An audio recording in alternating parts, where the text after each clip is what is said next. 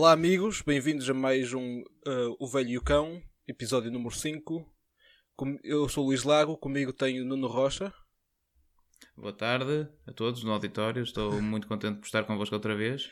E uh, neste episódio, pela primeira vez, temos um convidado, uh, Ricardo Alves. Uh, faça favor de se apresentar.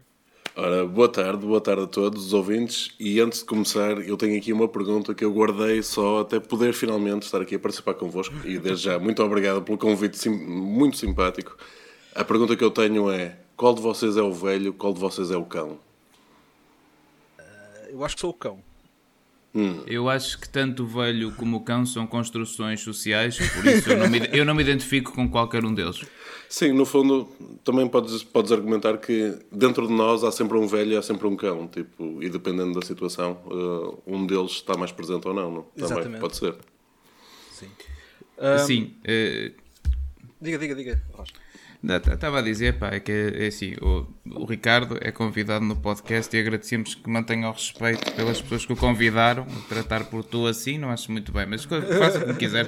Sinta-se em casa, mas com respeito. Obrigado. Portanto, claramente o velho aqui. Ok, peço desculpa. Mas é curioso o amigo começar a fazer perguntas a, a nós, a nós apresentadores, porque nós também temos aqui um segmento que vamos na- inaugurar com os convidados, que é o Entalados, e, eh, em que cada um de nós faz uma pergunta uh, a, si, a, a si, Ricardo. Eh, vamos começar com, com a minha pergunta, e é quem são os seus gajos? Quem é que são os meus gajos? Eh, opa, eu acho que ultimamente, sobretudo agora com o confinamento, os meus gajos são os dois, os dois gatos aqui da rua. Tipo, um deles, eh, o comitê do bairro decidiu chamá-lo de gaivota, mas eu trato-o por verme. E o outro não é um gajo, é uma gata, é uma gata muito velhinha que basicamente dá, dá à luz, tipo, ninhadas de gatos de 3 em 3 meses. Mas ela, para mim, é um gajo, é um bro, claramente. Nem, nem, nem a objetifico, nem olho para ela como mulher. É um gajo também. Portanto, Por acaso, ve- velhinhas, velhinhas ou velhinhos com vi- grande vida ativa sexual já é um tema aqui neste podcast. E acho que é uma coisa muito saudável e que se deve promover mais. Embora talvez não ver, mas promover. Eh, Rocha, é a sua vez? É, Muito obrigado, então, eh, Ricardo Alves, seja bem-vindo. A minha primeira pergunta é: eh, Ricardo Alves é um sedutor, um sonhador, um trabalhador ou um conquistador? Eh, Eu acho que qualquer uma dessas palavras é muito redutor. Somos todos sedutores, somos todos trabalhadores, no fundo, não é? Na verdade, eu só, eu só estou aqui porque eu, eu gosto muito da, da, da energia caótica do vosso programa. Eu quero aprender a ser assim livre, sem, sem, sem etiquetas, sem, sem limitações. Eu estou aqui para aprender convosco. Portanto, um estudante, acima de tudo. Sim, senhor. Muito obrigado. Uh, pronto, volta, volta outra vez para mim. Um, vou fazer uma pergunta. uh, como o, o- o podcaster que você mencionou, o Seth Rogen, anteriormente, e, e a pergunta é: já experimentou DMT? Eu não sei o que é é DMT. Pá, também não. O que é que é DMT? É tipo PCP? Eu vou das drogas. Acho que é mais tipo comigo. C- CDS. Mas é Poucas- mescalina ou alguma coisa do género. Não sei, eu, Não, eu só experimentei ah, chá verde outro dia, Poucas, tipo, pela pessoa- primeira poucas vez. pessoas querem experimentar e é, é cada vez mais louco. Pa- Para dizer a verdade, até tenho uma carreira bastante profícua em, eh, em, eh, em especiarias, mas tipo, acho que nunca passei por DMT. Porquê? Vocês já experimentaram? É fixe? Recomendavam eu, eu estar sob o efeito disso para o vosso podcast? Não, eu já, eu já mencionei demasiado o meu consumo de drogas neste, neste podcast, ainda está calado. A única experiência que eu tenho disso é ver o, o- no podcast, como você disse, o Ted Rogan, ele ah, a perguntar a todos os convidados e, e a repetir ah, várias vezes que já experimentou, porque é, uma, é um químico que nós temos no cérebro, por isso não faz mal nenhum. Exato. Mas então, então eu posso passar para a última pergunta? Sim, sim. Ok, Então, Ricardo Alves, preparado? Olha que nós aqui, nós aqui não perdoamos. ok. Primeiro Ricardo take. Alves. Diga. Ricardo Alves. Ricardo Alves. Sexo. Antes do casamento ou depois do caldo verde? Exato. Durante o, ca- o caldo verde ia ser perigoso. O, caldo, um caldo verde que seja bom, tipo, tem, tem, tem que ser mesmo a escaldar, mesmo quentinho. Eh, não, depois do caldo verde, sem dúvida. Eh, muito obrigado, não tenho mais perguntas então e uh, acabamos por aqui o Entalados desta semana. Uh, agradeço que, embora isto gravemos todas as semanas e obviamente que você será publicado nesta semana, como sabe, não revela outros convidados que possa conhecer do, do programa que foi submetido a isto. Sim senhor, sim senhor. espero, espero que caiam na esparrela tão bem como eu. Uh, seguimos para, para o meu update do, do Baby Driver. Uh, que basicamente eu, eu, num podcast que ainda não foi lançado, eu uh, zanguei-me com o filme Baby Driver e não soube explicar porquê. Por isso, agora, como, como castigo, ando a ver 10 minutos por cada semana. Estou uh, no, no, no, minuto 40 e estou a gostar cada vez menos. 40 a 50 ou 30 a 40? 40 a Agora já nem sei, amigo, mas, mas sei que. É, é, pois. Isso também você leva estas tarefas como. Pronto, está certo. Não, vá, continua, continua, não mais nada. Não, estou a gostar cada vez menos e está a ficar muito parecido com o Garden State agora em que ele está a partilhar músicas com, a, com a, o interesse amoroso e, uh, e já, já não sei se aguento ver, ver o filme até é grande, é? é passa o limite de hora e meia que nós estabelecemos como o ideal para, para filmes. é, é, que eu já, já nem me lembro, eu lembro que eles tinham essa gimmick de, de, de, ter assim imensas músicas licenciadas na banda sonora. Eu só me lembro que vagamente serem todas merda, não me lembro de nenhuma em particular. Lembro-me sobretudo é do, do Kevin Spacey, que pronto, à medida que fores vendo mais do Baby Driver, vais vendo mais do Kevin, Kevin Spacey, por isso vais continuar a ficar mais zangado mas, à medida que fores vendo. Mas o Rocha tem, é, tem uma, versão, uma eu, versão do filme na cabeça dele que é com o, o Robert Redford. Sim, porque, uh, não sei se o Ricardo Alves sabe, mas recentemente, devido aos imbróglios em que Kevin Spacey se viu metido, saiu uma, uma versão do filme onde o Kevin Spacey foi substituído pelo Robert Redford. Não sei sabia. Oh, a tecnologia é maravilhosa, realmente. Eles fazem cada eu coisa hoje em dia. É o futuro. Eu acho é bem. De, louvar, de, é de, de resto, há a música. Eu nem vou dizer a palavra que você disse, porque isto hum. chega aqui, trata as pessoas por tudo, palavrões, faz o que se quiser, não é? Nem tira os sapatos, que eu fico com os sapatos em cima do sofá, se quiser. Mas há a música, é não sei o quê. Pô, eu lembro-me de todos os concertos e, e, música que você pôs em sua casa, sempre que eu lá fui, eram de qualidade extrema. Eu, né? até, até lhe pedi a receita. Mas vamos continuar. Até vamos continuar, que é para não me chatear e isso, pronto. Isto, quando, quando as pessoas uh, pronto, vêm com más intenções, com mais intenções ficam. Mas olha, mas uh, agora para o meu colega, então o que é que se passou nesses 10 minutos? Diga, diga. Pá, ele teve... Só ouviram música durante 10 minutos? Não, não, não. Ele, ele, ele sonhou que. Lembrou-se que, que os pais morreram num acidente e depois foi, foi ao café ter com a, com a, com a rapariga que ele gosta e, e começou a a dizer que sabia uma música com o nome dela, que era dos Tracks. E eu até pensei que era uma coisa do, do, dessa música eletrónica que o pessoal gosta, mas não, é o, ele, ele é que não sabe dizer T-Rex. Ele, ele diz T-Rex como lê. E, um, e Desculpe, vocês estavam a dizer que ele no filme diz Trex? Sim. Porque ela, ela, não me lembrava ela, diz, ela diz que o, nome dele, que o nome dela é Debra e ele diz: Ah, há uma música dos Trex com, com esse nome. Ai, Jesus. Imagina se ele tinha encontrado uma música dos ACDC, tipo o Zaklik. Tem aqui uma música do Zaklik. Passando então para, gostei, para o filme em discussão esta semana, temos um fabuloso filme, Top Dog, com Chuck Norris e o cão Reno. Uh, um filme realizado por, uh, pelo irmão de Chuck Norris, Aaron Norris. A cinematografia de um, uh, de um João, do João Fernandes, que eu fui confirmar e é brasileiro. Que é importante sempre referir quando há fundia nestes filmes. Exato, exato. E, e já agora deixa-me só interromper. Peço mais uma vez desculpa, Nuno Rocha, por interromper, mas o João Fernandes é incrível. O início da carreira dele foi em softcore porn.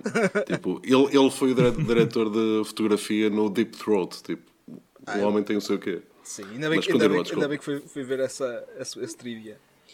E uh, o argumento também, agora falando dos créditos, eu reparei que o argumento é de Ron Swanson, que eu achei piada ao nome, porque estou a imaginar Sim. o, o uh, o, o, nosso libertário favorito a escrever este, este argumento.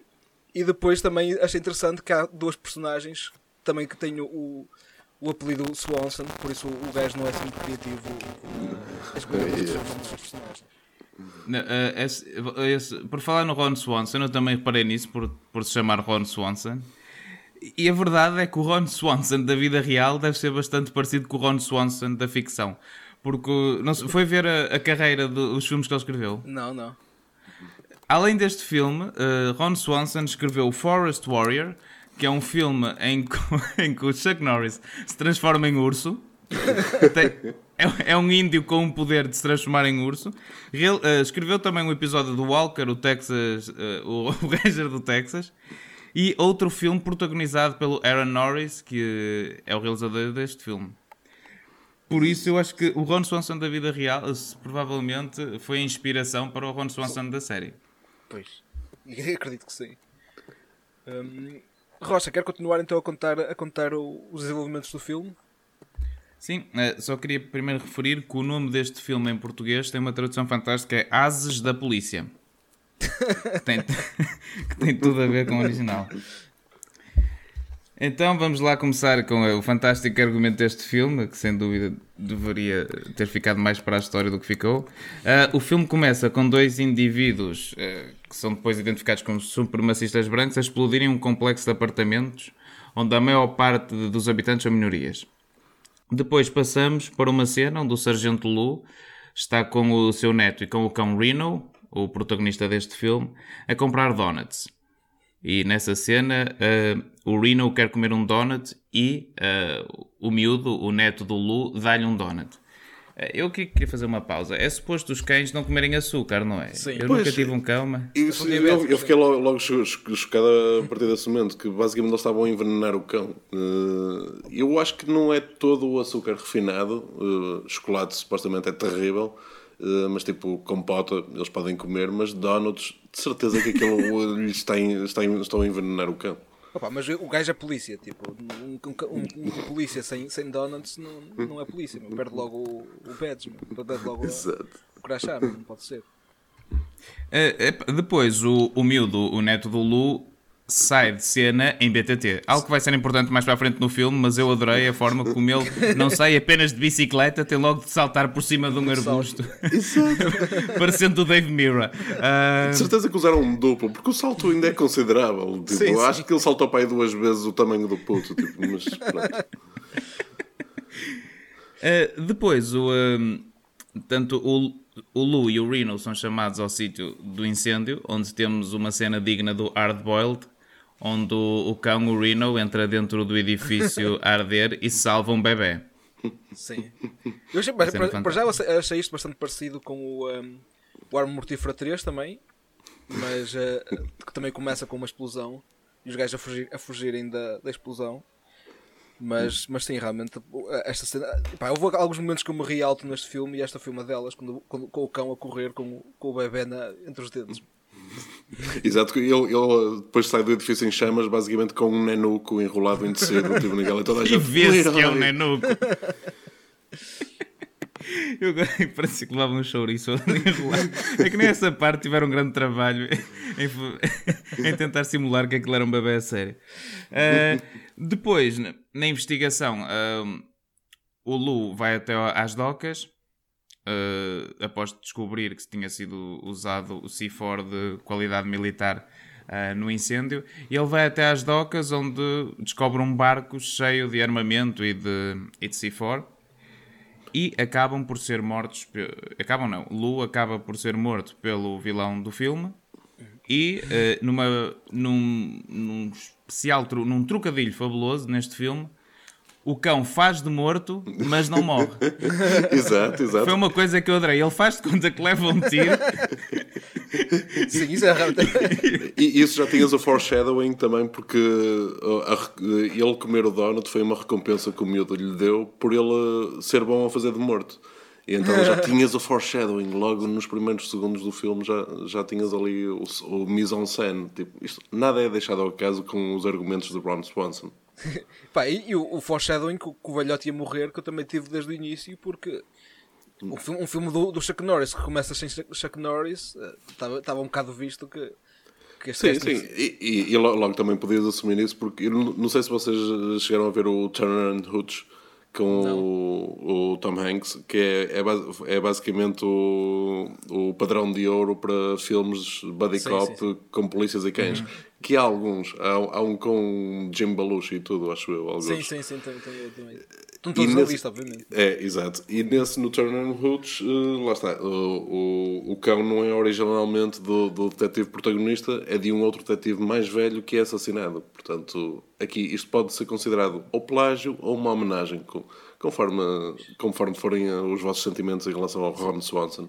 É, é curioso mencionar o Turner and Hooch porque há outro ator que aparece no mesmo, no mesmo filme, hum. que é o chefe da polícia neste.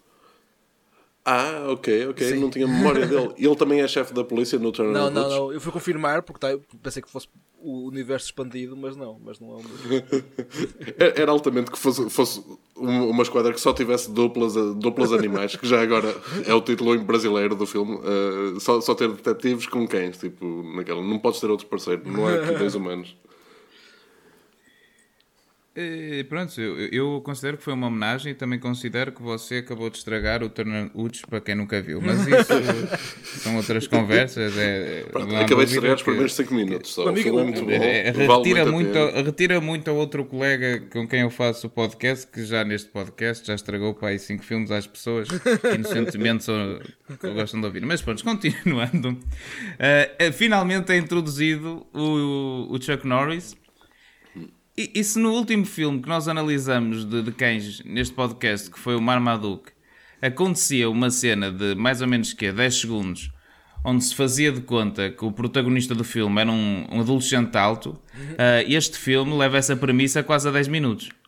E eu lembro-me na altura comentar que não havia muitos filmes que começassem com o, a fazer de conta que o protagonista do filme não era o verdadeiro protagonista do filme, mas este leva isso também a, para quase 15 minutos de filme. Sim. E, mas pronto, depois, diga, diga. Não, não, eu só vou mencionar que, que, esta introdução do Chuck Norris é assim: eu sou um gajo desleixado, mas, mas a partir de agora eu acho que sou, sou arrumadíssimo, sou aprumadíssimo, porque isto aqui lembrou-me lembrou lembrou-me o, o, um, o Long Goodbye, que também uh, temos o, o, o detetive Philip Marlowe com uma casa desarrumadíssima, mas isto é, é pior, não é? Tipo... Não, eles aqui exageraram mesmo na caracterização, tipo, eu, eu, pronto, tudo bem, eles queriam dar a entender, porque mesmo, mesmo em todo o material de promoção do filme, tipo querem estabelecer muitos paralelismos. Tipo, ele chama-se Jack Wilder, é, é wild como um animal selvagem, como o cão. tipo, querem estabelecer paralelismos. Mas a questão é que, tipo, nenhum cão conseguia pôr a casa daquela maneira. Aquilo é a casa de um drogado, basicamente, que já vendeu a mobília toda para comprar heroína. Tipo, tem fatias de pizza no chão, tem boxers pendurados no teto. Tipo, é, é demais. É um lavajola. É, é, o, é o chamado lavajola. Exatamente. Mas assim, é, é, é, eu, diga, diga. Eu só mencionar que a casa dele é, é, bastante grande para, para quem vive sozinho. E o salário de polícia não. Eh, eu não sei se ele está on the take, mas eh, o salário de polícia nunca, acho que nunca é assim tão grande para isso. Mas há que o gajo podia comprar uma casa mais pequena e, e, e contratava uma empregada. Agora, isto aqui não, não se justifica. Exato, é uma pouca vergonha. É uma pouca vergonha. Começas logo o filme não, mas... a, a, não gostar dele. Não, mas eu, supostamente é alcoólico também no filme. Ele está, está ali, o que nos dá a entender quando ele acorda é que ele já, ele já está suspenso há não sei quanto tempo e é chamado de volta porque morreu o parceiro do cão. Sim. O que, se formos analisar, não faz sentido completamente nenhum. Uh, porque morrer o detetive cujo parceiro era cão, não sei porque é que havia de ser substituído por, por outro detetive que foi suspenso e que obviamente tem problemas de alcoolismo porque ele chega ressacado logo à, à esquadra. É possível notar. Mas ele não sabia que ia trabalhar nesse dia também. Então ia lá fazer o quê? Não, ele não sabia. Ele, ele, ele recebeu o telefonema da, de manhã, ele não estava à espera, eu pensava que ainda estava. Que ainda estava. Ah, isso também é verdade, não, não mas, mas quando foi para a esquadra já tinha ah, alguma ideia que tinha serviço à espera. Mas e pronto, quando ele chega à esquadra, é, é, primeiro é o típico polícia que não trabalha com parceiros e depois fica bastante surpreendido quando descobre que o seu novo parceiro é um cão. Sim, e, e, e a cena é que o CV deles é, é igual. É igual. Sim, adorei essa cena por acaso. Exato, o número de detenções é igual, tipo, o, o número de, de recomendações e medalhas é, é o mesmo, tipo, mas mesmo, os números são exatamente iguais, não podiam ser só parecidos, tinham que ser mesmo iguais. Sim, mesmo disso de, eh, de desrespeito à autoridade, de serem insubordinados, é tudo igual. É, e, e depois há uma cena onde eles se confrontam um contra o outro, e aqui eu, eu queria fazer um à parte. É de mim ou o filme usa também pessoas no fato de cão? É porque o cão pareceu ter pelo menos três tamanhos diferentes durante o filme todo. Sim. ah, mas isso aí também, uh, também acontece porque eles usaram não só um cão, mas usaram dois. Usaram um cão para, para as cenas de cara, que supostamente era um cão mais bonito, e usaram para as cenas de duplo mais energéticas uma cadela. E supostamente isto foi uma coisa que li alguns aqui na net, numa história oral. Tipo, sim, alguém se deu ao trabalho de fazer um, uma história oral de como foi feito este filme. E a, eh, havia a menção que a cadela, a dupla, portanto, do, do cão, tinha dado à luz há pouco tempo. E então estava com um dos seios um bocado pendente. E eles tinham que estar constantemente a pôr-lhe fita cola no peito para ela não ficar assim com uma mama ao pendurão, basicamente, e aparecer nas cenas. Pá, isso por acaso vem, vem, vem, ter com uma conversa que tivemos no, no outro podcast, uh, no, no, no, nosso spin-off. No spin-off, no spin-off. Sim, que estávamos a falar de, de, de, haver, de haver eh, muito. Porem atores de Hollywood a fazer cenas de ação. E como isso estraga hum. um bocado os filmes de ação uh, atuais. Hum. E nesta, pelos vistos, fizeram o mesmo, não é? Em vez de, quer dizer, puseram um duplo para as cenas de ação e, e, um, e um ator para, para a cara bonita. Não? Hum, Sim, eu não esperava que isso já chegasse aos cães. Eu, é, é, quer dizer, eu pensava assim: se fosse uma Lassie, eu entendia. Agora, epá, um, um cão no primeiro grande filme dele, isso não acho muito normal, sinceramente. Mas pronto, era como o Van Damme ter tido um duplo no primeiro filme, não fazia muito sentido. Depois, uh, temos uma grande cena onde, onde assistimos ao treino do Reno e mesmo assim o, o Chuck Norris não fica convencido e depois do nada há um corte para uma cena onde estão dois supostamente neonazis, mas nem dá para perceber muito bem, a tentar ultrapassar a fronteira do México para os Estados Unidos, que levam os explosivos na mala e do nada eles passam. Se eles até tinham, pronto, vai-se dizer, bom aspecto, não sim, estavam sim, assim sim. muito suspeitos mas passam-se, fogem e começa uma cena de perseguição que, diga-se de passagem, é até bastante boa. que acaba com o carro a explodir por levar um tiro na mala onde ia todo o C4 e essa cena foi tão inesperada que eu fiquei, ok, é isto. Não, e não há qualquer contexto para quem seriam aqueles dois homens, nem nunca chega a ver no filme, aqueles dois homens não, apareceram não, simplesmente e, no filme e, para e, morrer. E quando sentes que tipo, até o filme de propósito confundo sobre o propósito daquilo, porque os dois homens estão caracterizados basicamente como yuppies. Sim, tipo, sim. Uh, assim, dois com, com ar de contabilista, tipo para a Frentex, como, como, dizem os jovens hoje em dia, e de repente, tipo, um deles tem uma Tech 9 e estão os dois a, fugir da polícia e depois morrem logo, tipo, logo de seguida. Pronto. E, e não, não sabias quem eles eram e vais continuar sem, sem saber. Eu queria só deixar aqui uma nota, já que falaste desta cena. Os carros são incríveis. Os carros deste filme são tão bons. É que claramente são o refugo de, de, de, da, da, produtora de carros qualquer que, que eles usaram. São carros que claramente já estiveram noutras cenas de perseguição e já estão todos lixados. E então basicamente tem uma camada super grossa de tinta para disfarçar qualquer, qualquer eh, amoga que já tenham. E são todos carros mesmo chungas.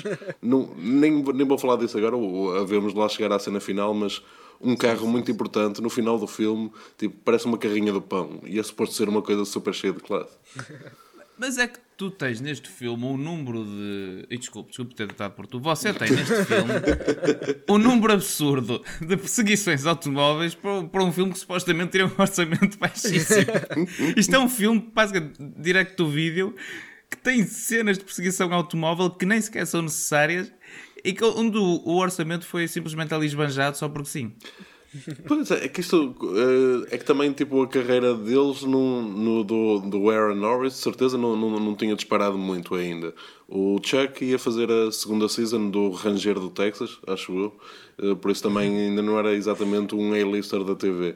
Então isto é quase um showcase do que é que cada um deles podia fazer, parece-me. O filme era, é mais um veículo para. Então, Vejam aqui as cenas que nós sabemos fazer. Mas o Chuck Norris, lá está, e agora passo para, para outro segmento que temos da, trivia do Bruce Lee. que o Chuck Norris começou, começou com, o, com, o, com o Way of the Dragon hum. Eh, a fazer de vilão do, do Bruce Lee. E o trivia que eu tenho, hum. porque pronto, isto é a trivia que eu saquei da, da, da, biografia do Bruce Lee, é que o Bruce Lee disse para ele não treinar durante os meses e ganhar um bocado hum. de peso, que é para, para o Bruce Lee ganhar com facilidade, basicamente. Ok. Sim, uh, o Bruce Lee uh, é, é a mascote não oficial do programa. Mas deste programa ou do vosso Depois- spin-off? diga, diga. É que, é que É de o, todos. Não, o do, não, do, universo não, de todo, velho de todo, é de todo o universo, todo, todo todo o universo podcast do é que- Velho Cão, spin-off incluído, o Bruce Lee. Eu já não sei é como é que começou, preferido mas... em todos os episódios. Já nem me lembro como é que começou, mas, mas pronto, mas ficou. Eu, eu acho, eu não tenho certeza se foi. Ai não, foi antes disso, mas uh, um dos grandes motivadores de ter este, pronto, este segmento dedicado ao Bruce Lee no podcast foi aquela fabulosa notícia uh, da Isabel dos Santos com a assinatura do Bruce Lee no seu passaporte. que, acho, que acho que foi uma, acho que foi uma notícia que não teve destaque suficiente em, em Portugal, sinceramente. Acho que devíamos ter tido especiais dedicados a isso. Uh, mas, continuando. Depois temos uma cena onde o Chuck Norris vai às docas. As docas que têm, pronto, os empregados, não sei muito bem, serão estivadores mais suspeitos de sempre. Eles, eles claramente devem ter trabalhado com, com o João Fernandes, o diretor de fotografia, no princípio da carreira, que eles têm mesmo um ar de atores porno Sim, total. E que onde temos uma das melhores quotes do, do filme. Lieutenant Wilder, Sheriff's Department. I want to take a look at your logbook. Do you have a warrant? You got a problem?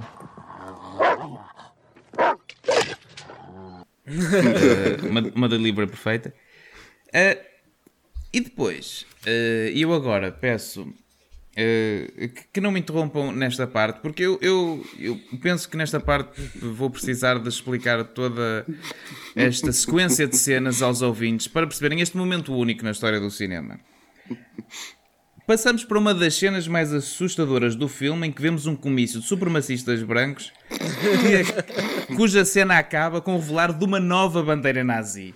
Eu nunca vi nenhum outro filme, sinceramente, onde sentissem a necessidade de criar uma nova bandeira nazi porque a original não era assustadora o suficiente. Sinceramente, esta cena é bastante intensa e consegue ser mais assustadora que algumas cenas do American History X. Após esta cena perturbante, passamos então para o jantar em casa do Chuck Norris com o Reno, onde durante 5 minutos temos ah, ali uma piada em que o, ah, o Chuck Norris tenta dar ração ao cão e o Chuck Norris ia comer ah, frango, mas o, toca ao telefone, o Chuck Norris vai atender o telefone e o que é que o cão faz? Obviamente come o frango e quando o Chuck Norris percebe isso, o- e olha para o cão com um olhar reprovador, o cão oferece-lhe a ração. Um ragabofe intenso. Não bastando, de repente, aparece o neto de Lu à porta. Claro que bastante normal uma criança visitar um homem de meia idade a meio da noite para brincar com o cão. E também aparece a, a- a outra detetive, Savannah Boyette, que estava na esquadra, eh, que foi ela que ligou então para o Chuck Norris, e que disse que em poucos minutos se metia, eh, se metia não, ia ter a casa do Chuck Norris. Eu não sei a que distância ficava a casa do Chuck Norris, mas obviamente que ficava demasiado perto eh, para ser eh, qualquer coisa realista. E aqui é que chega o clímax desta cena. É que após, ok, temos esta cena de brincadeira, tudo no ragabofa em casa, tivemos aquela cena absurdamente assustadora de um comício de supremacistas brancos, e o que é que acontece? Um grupo de supremacistas brancos vestidos literalmente de palhaços. Literalmente de palhaços, ataca a casa de Chuck Norris e tenta matar toda a gente. O que podia ser assustador o suficiente, mas a cena encarada com seriedade? Não. Durante toda a cena há uma música tipo Benny Hill, enquanto há os tiros e cada vez que morre um palhaço, há uma quote ah, completamente fantástica. Esta cena está toda recheada de quotes fantásticas. E esta cena acaba com o Chuck Norris a dar o tiro, um tiro ah, no pneu de um carro que é completamente destruído, incendeia-se, dá três voltas no ar, mas incrivelmente o palhaço que é lá dentro sobrevive e ainda é alvo de uma piada de mau gosto por parte do protagonista deste filme, Chuck Norris. E agora, por favor, comentem, porque sinceramente, uma, só uma cena destas já teria sido demasiado. Ter as três cenas seguidas foi dos momentos mais surreais que eu já vi na história do cinema. Opa, sem dúvida. sem dúvida. É aquilo foi, foi, foi uma sequência, tipo, o resto do filme até, até dá um bocadinho de sono, mas, mas eh, aquilo garante que, tipo, de repente te sentas assim no meio da sala de cinema e tens vontade de bater palmas, basicamente, no final daquela, daquelas sequências. Opa, eu, eu notei que há um palhaço que dá um mortal do nada, sem razão nenhuma. Só, só para armar, só para armar, mas nem sequer ninguém está tá ali para, para ver. É? Malditos super, supremacistas brancos, sempre a fazer parkour só para É. mostrar que conseguem. Exato. O gajo está assim mortal, tipo, nem, é, nem é para show off, porque ninguém está ali a olhar para ele. É, assim, só, é só para, para, não, para não perder o treino. E depois gosto que, que tá, há um palhaço em cima do, do carro e o, eh, o Chuck Norris dá não um, mas dois dos seus eh, roundhouse kicks para, para passar, passar a rasteira ao, ao gajo em cima do carro. E, um, e pá, pronto, e como o amigo mencionou também a cena de- do pessoal. San Diego, San Diego não, é, não é tão grande como, como LA, mas é uma cidade bastante grande e, eh, e como todas as cidades nos Estados Unidos e, e mais em particular na Califórnia, as distâncias são enormes, tipo de um lado para o outro. Por isso, a não ser que vivessem todos no mesmo subúrbio, onde, onde tipo, tipo Copland, não é? Em que todos os polícias vivem no, no mesmo subúrbio, ou então. Ou então, pá, não sei, eh, andavam, puseram, se calhar puseram o, eh, a senhora pôs o, eh, a detetive pôs o, eh, o sininho a passar e com o sinal de sinalização de emergência para, para ultrapassar os carros todos. Não sei como é que ela chegou lá tão cedo. Pois é, isso foi, foi uma, é uma das cenas que eu retroativamente comecei a incluir aqui num, num, num pacote de, de, de provas de como havia uma outra conspiração eh, ao longo deste filme que nunca foi descoberta. E havemos de ver mais à frente, mas eu acho que os supremaci- supremacistas brancos não eram os únicos com uma conspiração. E acho que o chefe da polícia e esta detetive da esquadra estavam envolvidos porque de maneira nenhuma ela chegava tão depressa ali. Ela basicamente já estava do lado de fora ou, da casa do Chuck Norris, a, a- a- basicamente a, a vi- a vigiar. Mas eh, também não queria deixar de mencionar aquela, aquela, aquela parte lá na fábrica do, do- onde, onde os nazistas todos se juntam.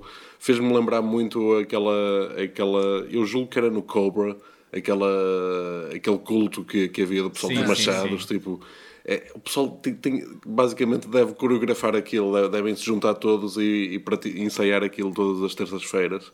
E eh, sobre a suástica, efetivamente era muito curiosa, era uma suástica cor-de-rosa, eh, meio em forma de clave de sol. Mas eh, por causa deste filme também depois fui ver algum. eh, ler um bocadinho sobre grupos de supremacistas brancos nos Estados Unidos e há algumas suásticas adaptadas que vários daqueles grupos usavam que tinham as suas semelhanças com estas. Eh, embora usassem cores mais eh, azul, branco, vermelho, eles, estes aqui optaram por um, por um cor-de-rosa assim suavezinho, discreto, um diplomático. Digamos que ver este filme à luz do que está a acontecer nos dias 2 é ainda mais assustador, Sim, sim. sinceramente. Eu, eu ia mencionar, Eu acho que se tivesse. mencionar- eu ia mencionar isso porque, porque mais à frente há uma, há uma, uma parte que é uma reunião da polícia em que, em que o Chuck Norris fala do, de informação que eles receberam da, da Anti-Defamation League, que é uma, uma liga de, organizada pela, pela, pela, pela comunidade judaica eh, que, que faz tipo vigia grupos de supremacistas brancos e, eh, e antissemitas. E, eh, e eh, pronto achei, achei bastante propaganda porque na verdade um gajo quando vê né, os polícias normalmente estão até alguns polícias não todos né, mas a grande, gra- uma grande parte dos polícias estão do, do lado dos, dos supremacistas brancos tem-se visto recentemente. E aqui estão a mostrar que afinal não que e ainda por cima o Chuck Norris que, que tem sido deu uma virada para, para ultraconservador de recentemente está aqui a, a fazer de conta que que afinal tipo, estaria contra, contra os, os supremacistas brancos E é, ainda, ainda, ainda hoje vi alguém no Twitter a dizer: tipo, eu quando estiver a mostrar filmes de ação dos anos 80 aos meus filhos, eu vou ter que lhes explicar naquela altura os polícias eram bons. Ou tipo, eram considerados os heróis. Sim, porque lá está, isto, isto, como eu já mencionei, tinha vibes do Arma Mortífera, que também tinha inimigos que eram eh, da África do Sul do, do, do- no, no tempo do Apartheid também. Mas o Chuck Norris agora é ultraconservador, é isso? Sim. Eu não sei, nada, mas pronto, nós, mas se formos a ver, todos esses atores que, de grande geração dos anos 80 têm, nesta ponta da carreira, estão todos nu- numa forma espetacular. As pessoas, o Steven Seagal na- não tem nada a repreender neste momento da sua carreira. Eh, e por aí. Eh, Ah, mas vou- ainda assim diga, tens, o- diga. tens o Warney, que é, que é assim o rosto mais simpático do, do GOP, não é? Eh, tens o JCVD, tipo JCVD, tipo só é suspeito no que toca a relações entre género, Tipo, acho que de política é um gajo que se abstém um bocado de pronunciar. Sim, mas, mas sim, como, uh, ficou homofóbico assim de um momento para o outro, que foi um, um salto um bocado estranho, mas Ah, foi? foi. Já não me lembro bem, mas sim, mas sim, ele, ele, ele era contra. Essas, essas coisas, só como é que eu já disse aqui, eu não me meto na vida das pessoas, eu faço o que elas fazem na sua vida para dar com elas, olha, eu fico na minha, faço o meu trabalho, vejo o trabalho das pessoas, agora se me pedir, pá, não gosto, não gosto de meter, nem gosto de falar de vez em quando. Vou ver, eu se for ao, ao cinema ou a um concerto, não sou daqueles que vou lá para trás e incomodar as pessoas, isso pode ter a certeza comigo. Eu Vou para, vou para casa, faço um chazinho, caminha, pronto, mas continuando. Uh, depois desta cena, e acabamos de passar por três cenas memoráveis na história do cinema, temos outra cena onde uma secretária da, da estação da polícia entra dentro do escritório do capitão, onde está também Chuck Norris, e começa a dizer que quer ser uma, uma agente infiltrada nesta operação. Algo que também não faz sentido nenhum, porque esta senhora só aparece neste momento no filme, não acrescenta nada ao filme, e eu não percebi também muito bem porque é que eles optaram por desperdiçar tempo do, do espectador com esta cena. Algum de vocês quer comentar? Acham que teve algum propósito para avançar da história? Ou... Eu, eu acho que é, é fruto de negociação, basi- basicamente. Tipo, é, é tipo. Ela se calhar até era a dona da, da empresa dos carros, todos que eles conseguiram arranjar para, para aquilo. Tipo, naquela. Ah, eu só, só vos faço um preço especial se me, se me deixarem entrar no filme. E tenho que falar pelo menos durante pelo menos 5 minutos. Pronto, deram-lhe ali 5 minutos seguidos e tipo, pronto, ninguém se lembra dela. Ou, ou então tinhas aquela cena tipo os vídeos do YouTube onde tens de ter para aí 12 minutos para ganhar mais dinheiro e aqui tinham mesmo de chegar à hora e meia então começar a criar cenas do nada que nada acrescentam ao filme. Depois temos uma ah, outra cena onde o Chuck Norris visita a mãe e enquanto ele visita a mãe, o neto do Lou vai buscar o cão e leva-o a uma feira de cães onde além do Reno estragar completamente a, a feira do cães ao roubar o primeiro lugar, temos uma das, uma das cenas que eu tenho quase a certeza que o nosso colega Luís Miguel Lago adorou porque o Reno Foi experimenta pelo menos aquela porque o Reno no- experimenta- no- no folheto. experimenta pelo menos 5 pares de óculos de sol Sim. assim. Foi, obviamente que eu tenho, que eu tenho isso aqui anotado, mas a cena que, que, que eu fiquei chateado foi que digo, no, no póster não, não aproveitaram para, para pôr óculos de sol na, na cara do cão, não é? E, eh, e, eh, mas sim, mas fiquei contente porque já, já, já é um- uma coisa importante nestes filmes. Acho que fica sempre bem cães de óculos de sol. E uma coisa que eu reparei foi que, lá está, eles, é, o- isto é o caso mais, mais importante que eles tinham à mão. Como já, como já vimos, tipo, uma reunião de uma tese, do, força-tarefa, como dizem os brasileiros, da polícia que envolvia SWAT, que envolvia tudo, a dizer isto é o caso mais, eh, mais importante que temos, e, tipo, temos que parar tudo para, para, para travar estes supremacistas brancos. Mas no meio o gajo na boa tira, tira um dia de folga, vai visitar a mãe e o cão vai, vai à- passa o dia na feira, mas não, não há problema nenhum. Eu, eu pensei seriamente que ele estava a tentar disfarçar o cão após ele roubar a medalha, mas não, aquilo é simplesmente uma cena onde o puto decidiu de repente ir pôr o cão a experimentar roupas só porque sim. Exato. E, eu- e eu- e ele, como um agente de polícia que é, também precisa de descontrair de vez em quando para, para ficar mais apurado, Sim. com os sentidos mais apurados. Provavelmente depois também foram fumar charutos e comer mais donuts. As polícias é assim. Agora, vamos passar para a parte conspiratória do filme. Onde o Chuck Norris, estando em casa da mãe, a mãe lhe diz que amanhã é o dia 20 de Abril e que dia é o 20 de Abril, toda a gente sabe, 420, Sim. que é muito conhecido hoje em dia, porquê? Por ser o aniversário do Hitler. Mas na verdade não é. Porque porque é? é? que escolheram. É, é, é o aniversário do Hitler, é verdade. Mas porque é que hoje em dia se pôs. Pronto, essa, essa malta dos tarolos que gosta das canabisoides e não sei o quê e de snifar charros, escolheu o dia do aniversário do Hitler como seu dia oficial. Qual é a conspiração aqui? Quais são as vossas teorias? Será que o 420 o feriado eh, mundial onde se celebra o consumo de canabisoides foi, foi criado numa conspiração neonazi para que a maior parte das pessoas esqueçam que esse dia é o dia do aniversário do Hitler. Eu acho que foi o contrário. Eu acho que foi precisamente para, para apagar da história essa associação da data, basicamente combater a, a guerra com o amor e substituir uh, o ódio pela paz. Basicamente, vamos suplantar uh, a associação que é feita este dia com uma coisa mais poderosa, mais global.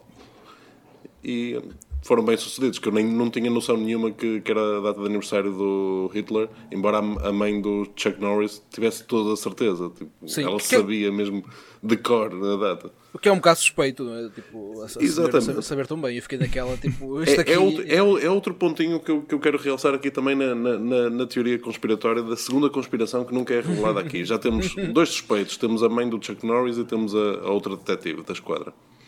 Vamos começar a colecionar este- estes casos. E você, você vai revelar tudo no fim, é isso? Exatamente. Havemos de lá Muito chegar. bem. Eu só queria. Muito só bem. que há, diga, há- diga. há- há um meme que é. Houve um. hum, houve um político que conseguiu o pleno emprego e as primeiras medidas antitabagistas, e, e esse, esse político era Hitler. E pronto, há, há essa, essa, esse meme que uh, roda uh, na internet. Eu imaginei que também ia dizer. Houve o primeiro político a assumir que, que consumia cannabis também tinha sido Hitler, mas, mas não. Mas em que, em que, sa- em que sítios da internet é que você vê essas coisas? Uh, no- eu vi no, no site, no site do, do Facebook, na página do Facebook, fanfics corporativas, que, que recomendo a toda a gente, que é print screens do LinkedIn com eh, mensagens inspiradoras. Mas, mas que idade é que você tem já agora? Você ainda tem a idade para, Para para andar a brincar às... Para- Pois, não, não tem livros em casa. Não, só tenho, Ah, só tenho, ah. só tenho no Kindle, meu, e é com e é banda desenhada no Kindle também. O, o Facebook para mim só é bom para uma coisa, pela página Poupadinhos e Convales. De resto não serve para nada. E pela, pela, página, Eh, pela página Velho Cão, alto lá que temos, temos que, que fazer o plug, não é? Tipo, Eu não sou, eu não sou assim, eh, pronto. Não vou estar aqui a, a promover-me a mim próprio, nunca fui disso. E não, não vou começar agora. Se as pessoas gostarem, gostaram. Se não gostarem, isso é com elas. Não vamos forçar as pessoas a nada. Olha, mas então E tem é que dizer isso, qual é que é o é esse. endereço. Qual é que é o endereço então da página? facebook.com.br? Uh, barra poupadinhos e convalas. Se quem quiser saber os, pá, quais são as últimas promoções Pingo Doce, Continente, Lidl, é ir a essa página. Uh, de vez em quando também apontam para sites onde consegues comprar sempre coisas que são boas para, para, para teres em casa, se calhar uma esfregona, uma coisa assim. Vale muito a pena. Poupadinhos e convalos, visitem e vão ver que vão poupar algum dinheiro por mês e vão-me agradecer uh, no final. Uh, continuando. Uh, após essa informação que a mãe de Chuck Norris lhe dá, uh, Chuck Norris uh, pá, deduz que, o, eh, que no dia a seguir há um evento na cidade. Não, no dia a seguir os nazis devem ter alguma coisa planeada. E quando chega à esquadra, dizem que no dia 20 de abril vai haver a coligação da União Racial na cidade. Eu não sei que tipo de pessoa é o Chuck Norris, mas isto é um, é um evento onde vem o Papa e todos os líderes religiosos do mundo. É, é- parece ser uma cimeira enorme mundial e, pelos vistos, o Chuck Norris não sabia que, sendo polícia, ainda por cima, não sabia que no dia a seguir se isso ia passar na sua cidade. não- não- Nem, nem assumiu que seria tipo o, o, o alvo, o, O alvo alvo, a atingir né, naquele dia. Quer dizer, eu também não sei como é que é a vida social de San Diego. Se calhar eles têm, têm imensa atividade, têm imensas estrelas e celebridades to- todos os dias lá a fazer coisas. Eu só Mas ao zoo, Se tens o. Papa lá, tipo, ah, não, yeah, é provavelmente vai ser ali. Não, eu achei eu- essa, essa cimeira, para já, é, é, é cimeira de unidade racial e é assumir que basicamente que, que todos os países são eh, estados uh, ethno-states, como se costuma dizer em, em inglês, porque quer dizer, tipo, a unidade racial, parece que havia, havia pessoal de diferentes etnias eh, falar, mas não, pelos vistos é pessoal de diferentes eh, países Confissões religiosas. e, e profissões religiosas. países. não é? Também temos um, um rabino que aparece ali à beira do Papa. É, lá está, a, a representação religiosa é, é o Papa um cardeal com o Papa e um rabino. Isto- Não é nada estereotipada essa Sim, apresentação sim. racial né, neste filme. Sim, Nada, mas, nada, mas nada. parecia que também estava lá um imã. eh, Ah, sim, sim, sim. Pa- Pareceu-me também estava lá presente, mas basicamente os, os, os católicos têm uma grande vantagem, que eles, eles têm efetivamente ainda, nos dias de hoje, uma representação de Deus na Terra, enquanto que as outras religiões pronto, Pois. são mais modestas um bocadinho. Pois é, lá está. Este rabino, porque é que escolheram este rabino e não outro? Pois, pois, pois é isso. Exato, não há, não, há, não há assim um, um presidente do clube no- sim, nas sim. outras religiões, tipo, mas na- nos, nos católicos é- é- não, até tem dois eh, hoje em dia eles. Um, Eh, depois, eh, o, eh, o Chuck Norris e o Reno eh, eh, apercebem-se de onde estão escondidos os neonazis. Eu já não me lembro bem como. Alguém se lembra? Eh, Acho que tem uma- algumas provas lá na. Não, também não, não interessa, Porque vamos basic- sinceros. não, ba- basicamente havia lá um Donald Trump que era, que era já sabido por toda a gente que era um supremacista branco Ah, e Uhum. eh, assumiram que era na fábrica dele que, que estava tudo a passar-se. não acho- Sim, e, e- diga, já diga. passamos a cena em, que- em que o, o Chuck Norris, que eu, que eu sinceramente já nem me lembro muito bem é, é, onde é que se con- contextualiza, mas há uma parte em que o Chuck Norris ameaça dar um tiro no, no cão. Meu. Reno, marijuana, cocaine, heroin. Go find it. Listen, you damn dog, I'll blow your head off. É isso. Também já não me lembro muito bem, mas eh, há isso, É, é- é verdade, eh, e eh, eu também não me lembro mas em que parte do filme é isso. Eu acho que mas, eles estão, estão a, a, a procura de explosivos numa, numa casa qualquer. Explosivos ou de drogas, tipo, um dos dois, porque é o. Sim, sim, sim. e, sim. o- e o, o cão tá, não quer, não quer, não quer snifar os, recusar-se a cumprir, exato. cumprir e, e o Chuck Norris ameaça tipo vai, vai snifar as drogas ou, ou eu dou-te um tiro no- na cabeça, eu rebento com a cabeça. Não é nessa cena, pois o cão manda, faz com que um gajo seja atirado pela janela fora. Sim, sim, sim. É um um gajo que está escondido. acho, acho que não é o cão que atira, mas o cão tipo, faz uma coisa bastante suja. O cão é sujo mesmo, viu? Eh, Que ele vai lá assumir o, o crédito de, de ter atirado o bandido pela janela fora, porque quem faz isso é o Chuck com um dos seus roundhouse kicks, e depois o cão vai lá de imediato. Uh, uh, uh, soma a janela e to- todos os polícias cá em baixo a bater-lhe palmas a dizer "É, é o herói, é o herói portanto é um, é um cão que também tem que se lhe diga aqui o, o nosso Reno Eh, sim. Eh, pá, o, o, não, o cão era a sabidola, como se costuma dizer. Eh, Depois deles descobrirem os esconderijos dos neonazis e descobrirem provas eh, que os podem incriminar, são descobertos pelos neonazis. Eh, e numa cena anterior tínhamos descoberto que os neonazis querem, querem unir todos os grupos neonazis do mundo e formar uma nova ordem mundial. Eh, E eu acho que é, é muito normal num filme, provavelmente até seria dirigido para crianças, sobre um polícia que tem um parceiro, um cão, a falar-se de uma nova ordem mundial nazi. Mas, mas, mas pronto. E nesta cena em que eles são descobertos, o, ah, o Chuck Norris diz ao Reno para fugir, o Reno foge e o Chuck Norris enfrenta pelo menos 50 capazes. e sinceramente eu pensava que ele ia ganhar, porque mesmo estando 50 gajos à volta dele, ele deu cabo de pelo menos 40 deles. E, e só é derrotado por aquele que chega com uma chave enorme e lhe dá na cabeça, mas sem dúvida que ficamos ali pelo menos 3 minutos a ver o repetir dos mesmos três golpes de, de karaté com que Chuck Norris ia desbardando todos os neonazis que lhe apareciam à frente. Sim, e, e nem, e nem é aquela cena clássica de, de, de- de filmes de porrada em que tipo, vão entrando maus. Tipo, primeiro entram três, depois lá aparecem três mais ao fundo do corredor quando os outros são despachados. Tipo, não, aqui é todos ao mesmo tempo. então, basicamente, muitos deles nota-se que estão ali sem saber exatamente o que fazer. Tipo, naquela, "Ah, ainda não é a minha espera, vez à de, de espera." levar na boca, deixa-me esperar aqui um bocadinho. Tipo, naquela, fica assim em pós ameaçadora, a mexer os braços e tal. Tipo, quando for a minha vez, salto. Tipo, naquela. Sim, ele precisou de derrotar 40 gajos para eles se aperceberem que se fossem todos ao mesmo tempo, o conseguiu, conseguiu imobilizar. O único, o único capanga que eu reconheci aqui foi o, o, eh, o gajo de cabelo comprido. Que eu achei que a cara dele não era estranha e depois descobri que é o, o, o Timothy Buttons. Bo- eh, Bottoms, eh, aliás. Que é mais conhecido por mim por fazer de, de Presidente Bush no That's My Bush. e, também faz de, faz de pai alcoólico no, no Elephant, naquele filme que é tipo Columbine, mas, mas que não é o Columbine. Sim, eu, eu já vi uh, tanto esse filme como essa série, sinceramente não me lembrava dele. Tipo, eu vi, este, eu conheço este gajo de algum lado, mas tipo, nunca, nunca, se, tivesse, se não fosse procurar, nunca, nunca, chegaria, nunca chegaria lá. Mas... Não, Ma- Mas quem? O henchman de mullet, o que dá com a chave inglesa na cabeça do Chuck Norris? Acho que sim, é, é, é, o- é, o- é, o- é, o- pá, sim, acho que sim, acho que é esse. É. que, é, que eu, por acaso passei uma cena, porque ele, há uma cena anterior onde está o treino dos nazis e onde tens os alvos. e, eh, dos onde- nazis é incrível. o treino dos nazis, onde eles pá, destroem os alvos todos, mas falham um, e esse gajo vai lá, pega no alvo e começa a gritar: This is a miss! This is a miss! Adoro como esse ator está sempre. É tão dramático e tão exagerado. Mesmo quando está quase a matar o Chuck Norris, eh, tem sempre ali aquele nível extremamente elevado e intenso de, de acting.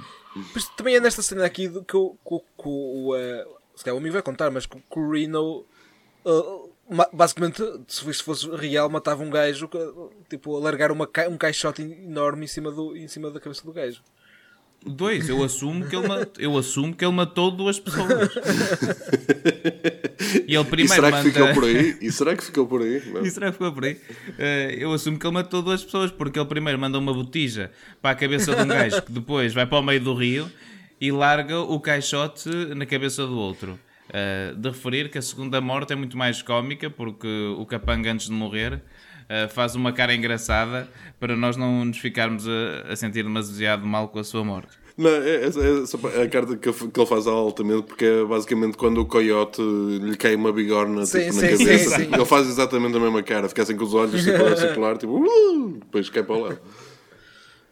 Que, é- que é a cena que eu curto neste filme, que embora os inimigos sejam neonazis e estejam a tentar criar uma nova ordem mundial e sejam até bastante assustadores, sempre que entram em ação quanto aos protagonistas do filme, tornam-se basicamente em Looney Tunes. Sim, sim. Ou, ou são palhaços, ou, ou como tu disseste, imitam o coiote. Uh, depois disso, o, o Chuck Norris, que estava a ser ameaçado pelo, pelo capanga que tu disseste, Uh, nota que o Reno está a, a aproximar e o Reno acaba por roer as cordas que estavam a, a prender o Chuck Norris e obviamente que o Chuck Norris consegue imobilizar o capanga porque não ia morrer aqui.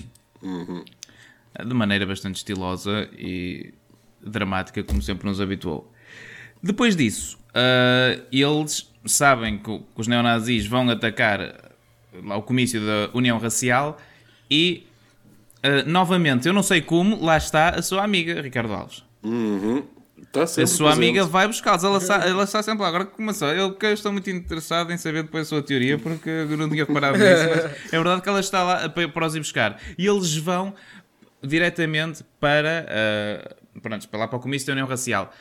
E ao necessitarem de salvar a vida de inúmeras pessoas e os Estados Unidos estando sob ameaça terrorista, havia uma coisa muito importante para focar na- nesta cena, que é a caminho de, pronto, do sítio que está a ser atacado, tínhamos de focar que o cão ia no banco de trás e que não tinha cinto de segurança. E por isso temos pelo menos três cenas onde ele anda de um lado para o outro do banco de trás até que a detetive Savana eh, repara que ele não tem cinto de segurança lhe põe o cinto de segurança. Eu achei que essa cena também foi muito pertinente e importante no filme. Sim, sim, é um filme para crianças, afinal, Sim, também sim. Tem, tem que se ensinar boas lições. hum, Basicamente. Porque depois, quando eles chegam a- lá ao sítio, o cão quer sair do carro e não pode porque ainda tem. O, o- o que eu acho que um cão que consegue fazer muito. tudo. Eu apreciei essa continuidade bastante. Eu eu estava sinceramente à espera. Tipo, quando eles estacionaram o carro, eu pensei, pronto, claramente ele- o cão vai só saltar na janela fora, tipo, ninguém quer saber. Mas. World building, tipo, coerência. Eh, ele- Ela tem que voltar atrás para soltar o cão do cinto de segurança. Este, este, este filme não poupa os detalhes, mas isto é.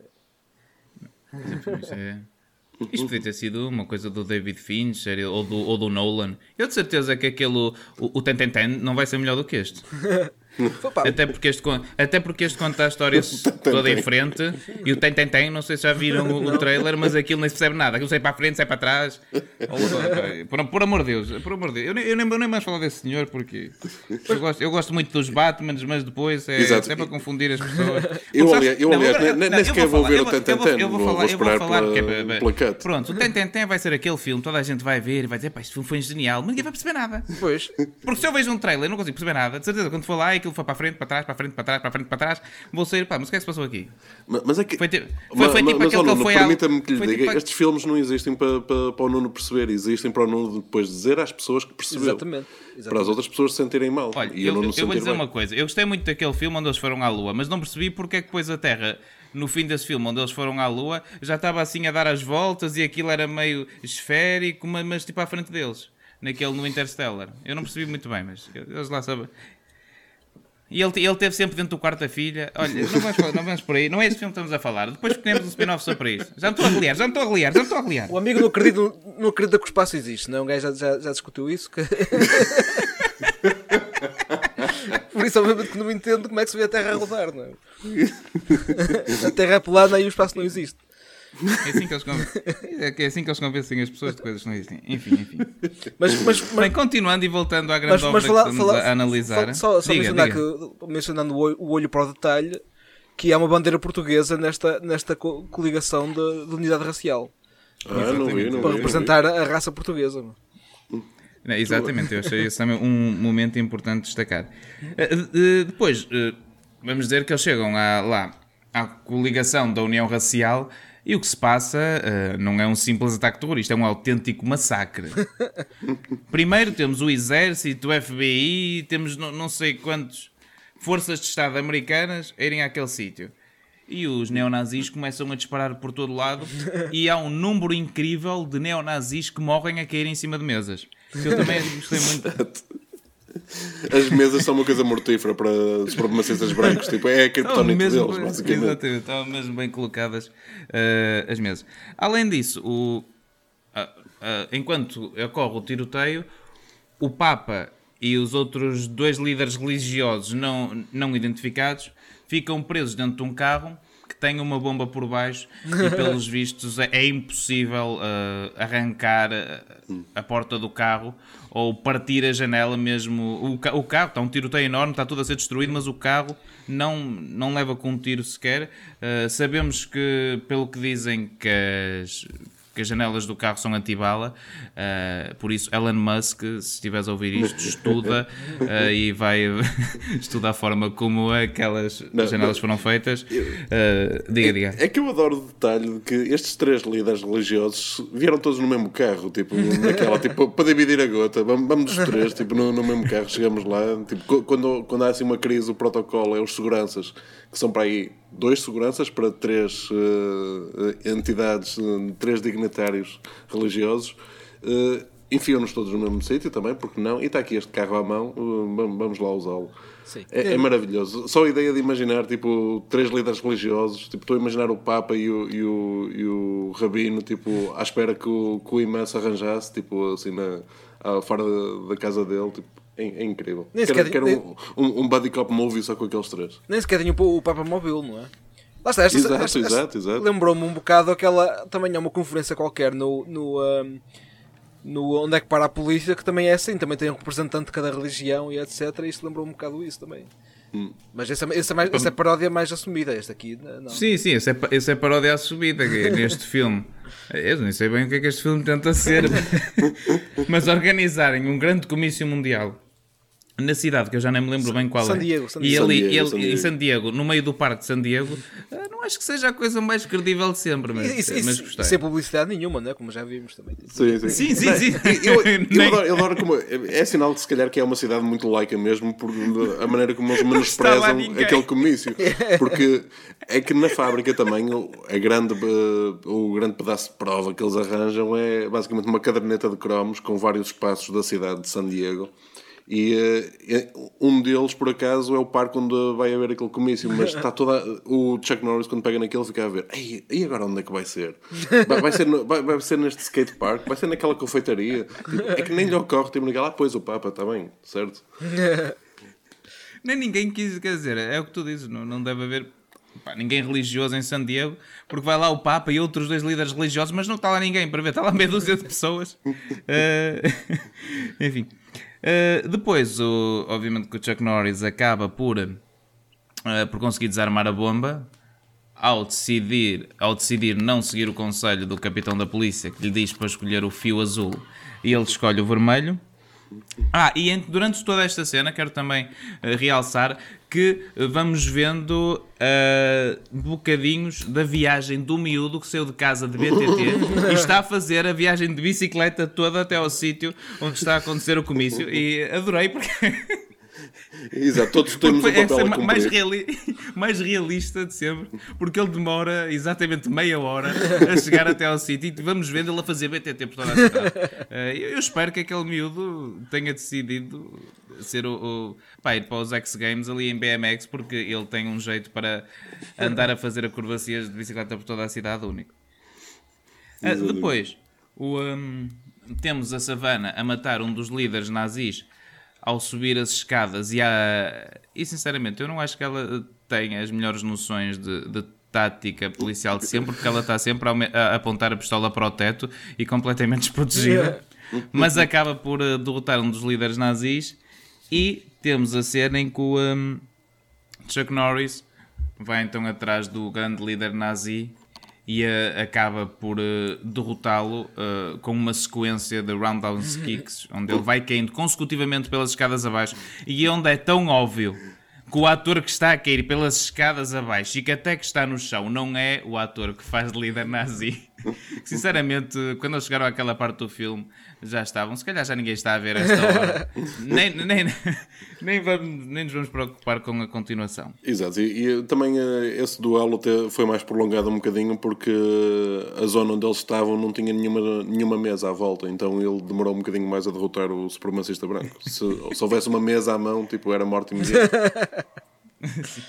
Pá, não há sítio melhor para mandares um gajo após um roundhouse kick do que para cima de uma mesa. Não partir uma mesa a meio após um roundhouse kick é um roundhouse kick meio desperdiçado. após ele ser derrotado, aparece então o Reno, uh, que se lembra do, de ver o líder nazi a matar o Lu e o Reno fica com vontade de o matar e uh, só não o mata porque aparece o, o neto do Lu e acalma-o e impede que o Reno uh, mate o líder nazi. Mas eu acho que há aqui um, uma coisa que o Reno queria fazer e que o Chuck não percebeu. Uh, acho que o Chuck é um inocente na, na, naquela outra conspiração aqui, mas o Reno não sabia o que estava a passar nesta fase do filme. E nota-se isso porque ele quer, ele quer interrogar o suspeito e o Chuck não o deixa. Basicamente ele está ali a falar com ele, a, a rosnar-lhe, para, para tirar a derradeira verdade dele e o Chuck não deixa. Não percebe. Mal posso esperar por saber a sua teoria, uh, por isso vamos então uh, só falar da cena final do filme. Gloriosa. Onde, é gloriosa. gloriosa. gloriosa. Onde digamos que nos faltou referir que no princípio do filme uma das coisas que o Reno fazia era sempre roubar o cascolo vermelho do Lu, o que chateava bastante o Lu, e nesta parte do filme, pronto, já estão Nós nem menciona... todos juntos. Nem mencionamos isso porque achamos que não era relevante, não é? Pensamos que era Exatamente, exatamente. Mas acaba por ser muito relevante no final do filme. Mais uma vez, tirar tudo... o chapéu ao argumentista, Ron Swanson. Ele, ele, ele, não dá um ponto sem cozer. Tipo, Exatamente. Está tudo ali no sítio certo. Exato, exato. E ele então, na, na cena final do filme, quando está tudo a congratular-se, o Reno chega à beira do Papa e rouba o casco, eu não sei, não sei como é que se chama, as fitas que o Papa tem vermelhas. E, uh, tal como já tive a oportunidade de discutir antes do episódio com o nosso colega Ricardo Alves, parece-nos evidente que o cão acabou de matar o Papa, porque o Papa cai desamparado de cabeça no chão, não se levanta mais, enquanto o Reno foge com as fitas vermelhas. Uma cena bastante preocupante também. Exato. Não, não sei se o colega Luís, Lu, Luís Folião teve essa impressão também. Aquilo é uma morte. Sim, é um sim. sim. O gajo, gajo esgana e atira, e atira o, Papa, o Papa ao chão. Claramente, o que eu ia perguntar agora é tipo. Não sei se contabilizaram qual, qual é uh, o número de mortes da, do, do, do, do o, o Rino é responsável. Exato, o, o, sangue nas patas do Temos pelo menos tipo... três, não é? Tipo, como ter lembrado. Sim, sim. Eu não sei se há, há um dos, eh, dos palhaços que é um bocadinho maltratado pelo Reno. E, e embora não, não, não pareça que o mata de imediato, mas vê-se a pata do Reno tipo asfixiá-lo antes de cortarmos para, para outra cena. Por isso, eu assumo que isso é mais um corpo também na- no, no passado criminoso do Reno. Ele, ele, ele mata um neonazi que está lá em cima de metralhadora também e cai para cima de uma mesa. Exato, são dois, é? Eh, Não, temos aqueles dois que ele mata dentro do armazém, não é? Já temos exato, com isso, quatro. é, isso é morte, são quatro. O Papa conta por, por dois, pelo menos, são, são seis. E indiretamente todas as mortes deste filme são eh, responsabilidade do Reno. Mas salva um bebê. Exato, É futuro, exato. não é? Um bebê também conta por dois, vai. Então eh, abate-se o Papa. Bebê e Papa, uns cancelam- cancelam-se um ao outro, são só quatro mortes. Pronto. Então, eh, Ricardo, quer então partilhar connosco a sua, a sua teoria? Eh, lá está, eu, eu acho que o argumentista eh, sabe muito bem escolher eh, as linhas de diálogo, as pistas que nos deixa ao longo do guião. E, e ele, durante duas, duas vezes, vemos o chefe da polícia a preparar a sua candidatura a prefeito da cidade de San Diego. Ele está basicamente a dizer: ah, eu, eu quero é ser presidente da Câmara aqui e, e por isso tudo isto tem de correr bem. Ou seja, eu acho que este ataque é um false flag da autoria do, do, do chefe da polícia, porque ele é que basicamente está a puxar os cordelinhos da, daquela organização de supremacistas brancos. A detetive da esquadra está a garantir que o Reno e o, e o Chuck Norris inocentemente consigam levar a bom termo a sua investigação, está ali para garantir que isso acontece, por isso que ela está sempre disponível. E depois, no fim, acho que o Reno se apercebe disso, se apercebe desta jogada do, do chefe da polícia para ser o, o mayor e eh, quer interrogar aquele último suspeito. Mas o Chuck Norris não foi tão rápido como ele e não, não, não percebeu essa outra conspiração que estava ali atrás. Ah, sim, e um, e um elemento da conspiração também é claramente a mãe do Chuck Norris, que, pelo amor de Deus, nu- numa senhora velhinha de 80 anos que sabe de cor a, a data de aniversário do, do Hitler e deixa essa hint naquela tipo, olha, estás aqui em casa tipo a passar a, a apanhar sol no meu jardim, mas se calhar vai acontecer uma coisa.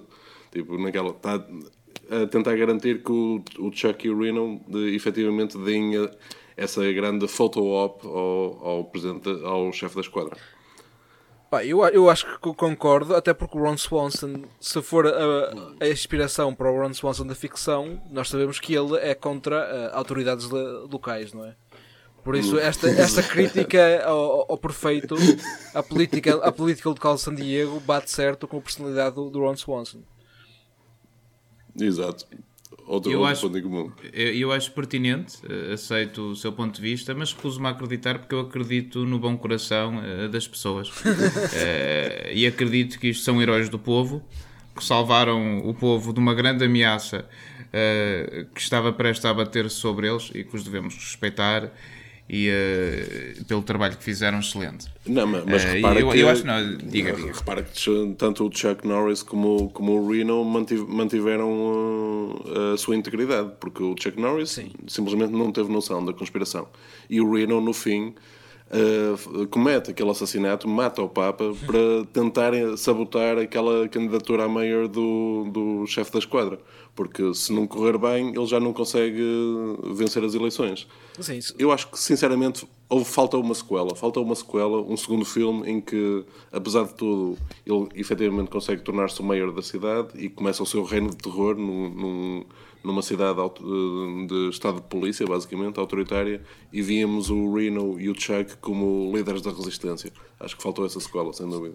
O, o que você me acabou de dizer é que na, na sua sequela, ah, posso chamar-lhe por você, obrigado, Ah, que na sua sequela ideal, ah, um homem branco cis liderava uma revolução contra um meia ásio-americano numa na cidade de San Diego em ah, nos Estados Unidos, certo? Ah, desculpe, qual foi a sua inspiração para esse segundo filme? Foi Charlottesville? Amigo, eu só tenho a dizer, eu não vejo cores, só vejo corações. E o coração do Chuck Norris e do Reno são dois corações bons. O coração daquele chefe da, da esquadra é, está podre, é corrupto. Por acaso, por acaso agora o amigo falou de Charlottesville e não mencionamos porque que o, uh, o, um, o, o, o Reno mata um dos suspeitos com uma pata em cima do pescoço, que é uma coisa muito comum na, na- nos casos de, de violência policial nos Estados Unidos. policial, sim, felizmente. Eh, mas, eh, mas pronto, então, eh, qual- então vamos a começar pelo convidado. Quantas estrelas dá este filme?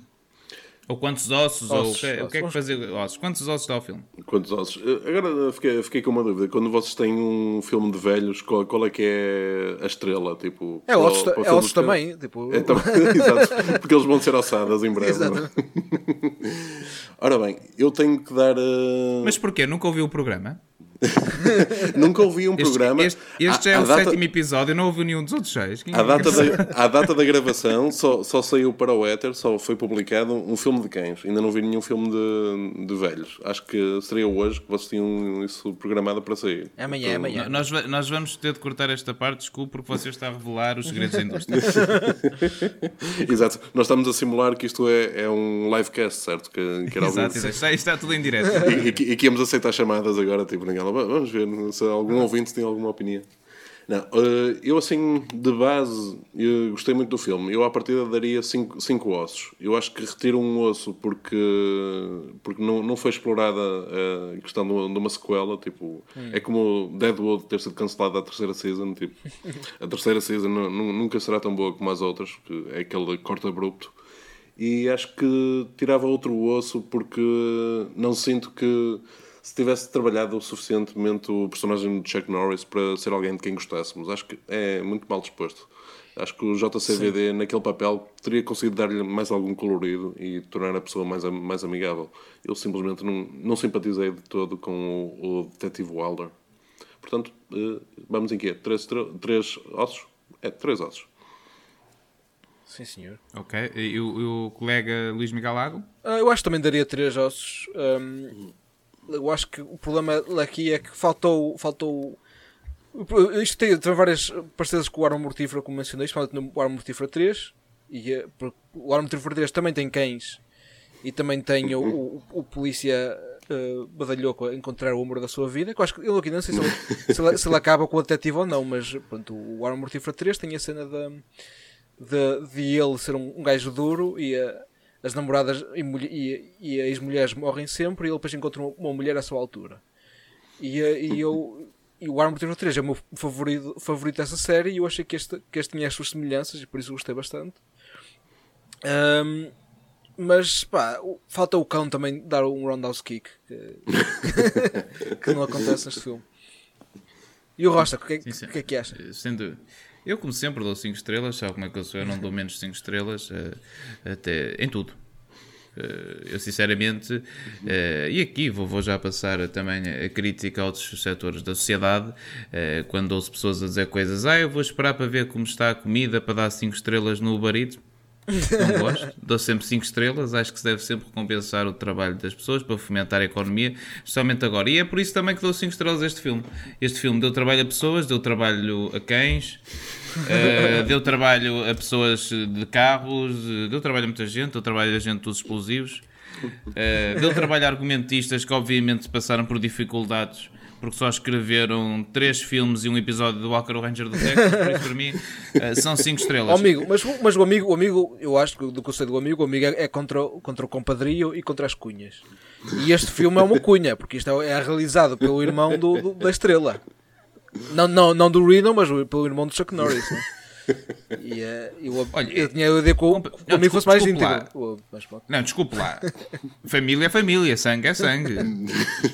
O, o irmão pô-lo no seu filme é, é uma coisa normal. Agora, se fosse o maçom que arranjou o trabalho, não sei onde, seria diferente. Agora o irmão, mas também, se quiser ir por aí, também podemos voltar ao último episódio do spin-off Porrada Velha, onde o senhor afirmou que se calhar era normal dar um tiro a um irmão. Lembra-se? Provavelmente se o seu irmão lhe convidasse a entrar no filme, eu sei lá o que aconteceria na Casa Lago. Mas não vamos entrar por aí, não vamos entrar por aí, que já, já me alterei hoje o suficiente com o Ten e não me, apre- e não me apetece amigo, ir mais por aí hoje. O amigo vai ter que ver o Tantantan 10 minutos cada vez quando sair. Já está. Já está. E aquele filme, é que esse homem lançou um filme que eu tive a ver ao contrário. Um momento? Sim, que é aquilo, então ele pôs aquilo de trás para a frente. É, é, é cinema experimental. Não, não, é muito, não é muito a minha. Também não gosto, também gosto. Nem cães tinha filme. E velhos tinha? É- acho que tinha um ou dois. Ok. Não, mas este, o Tem Tem o Roberto Vampiro e por aí. Mas não é esse filme que estamos a falar e já estamos a falar, já estamos a dar demasiada publicidade a quem se calhar não merece. Uh, então, uh, uh, muito obrigado, Ricardo Alves, por ter sido o nosso primeiro. convite. Gostei muito de ter cá. Exato. E, Ricardo Alves, se fosse um animal, que animal seria? Hum, mas eu já sou um animal. Muito bem, muito bem. Ah, É, é, é. muito bem, maroto. Gostamos sempre de acabar assim, com os, com os convidados a deixarem o ouvinte a, a querer mais. Muito obrigado, Ricardo Alves. Uh, Luís Miguel Lago, tem alguma coisa a dizer? Não, só quero agradecer também ao, ao Ricardo Alves e gostei muito desta, da, da sua companhia e, eh, e bem-haja e mantenha-se seguro. Exatamente, exatamente. Cá estamos todos. E obrigadíssimo pelo convite mesmo. Obrigado. Obrigado. Obrigado nós e então até à próxima.